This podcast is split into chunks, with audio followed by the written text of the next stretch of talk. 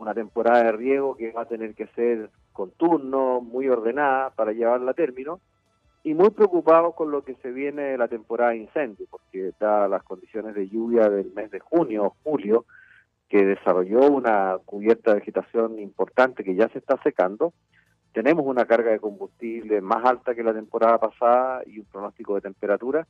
Por lo tanto, nuevamente como ministerio vamos a enfrentar estos tres escenarios bastante complejos. Manejar el tema del secano con los crianceros, la agricultura de riego y la temporada de incendios. Pero sí tenemos una inversión muy significativa. Nosotros como Ministerio de Agricultura prácticamente vamos a duplicar la inversión en riego que hicimos la temporada pasada.